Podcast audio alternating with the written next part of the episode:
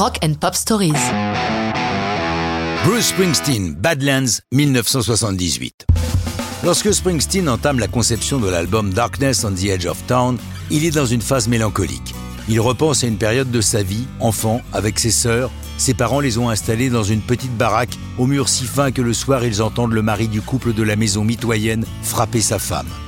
Musicalement, il écoute certains groupes comme les Animals, des prolos comme lui.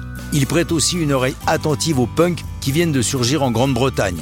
Il s'intéresse également aux grands noms de la country qu'il avait jusqu'alors négligés, tels Hank Williams ou Woody Guthrie. Ainsi que nous l'avons déjà évoqué ici, le boss est impatient d'enregistrer, puisqu'il en a été légalement empêché durant trois ans en raison d'un procès l'opposant à son ex-manager.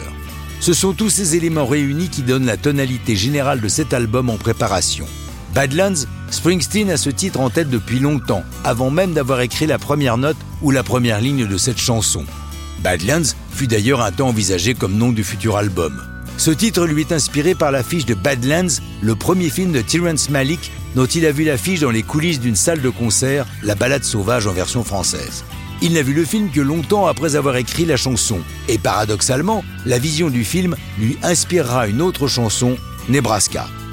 Musicalement, il s'inspire directement de la version de Don't Let Me Be Misunderstood des Animals, qu'il pompe si consciemment que lors d'un concert de 2012, il joue les riffs des Animals, puis son Badlands juste après, ajoutant Écoutez bien, voici comment on fait un succès en ayant volé quelque chose.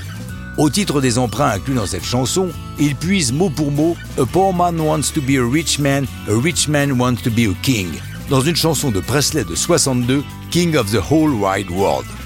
Badlands est enregistré le 25 février 1978 avec le E Street Band au grand complet, dont Steve Van Zandt, qui est aussi coproducteur aux côtés du boss et de John Landau. C'est la chanson qui ouvre l'album Darkness on the Edge of Town.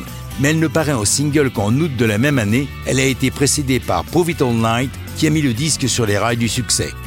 Badlands est après Born to Run la chanson la plus souvent jouée en concert par Springsteen et son gang.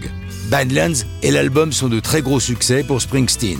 Pourtant, ce n'est rien à côté de ce qui va suivre au tournant des années 80, mais ça, c'est une autre histoire de rock'n'roll.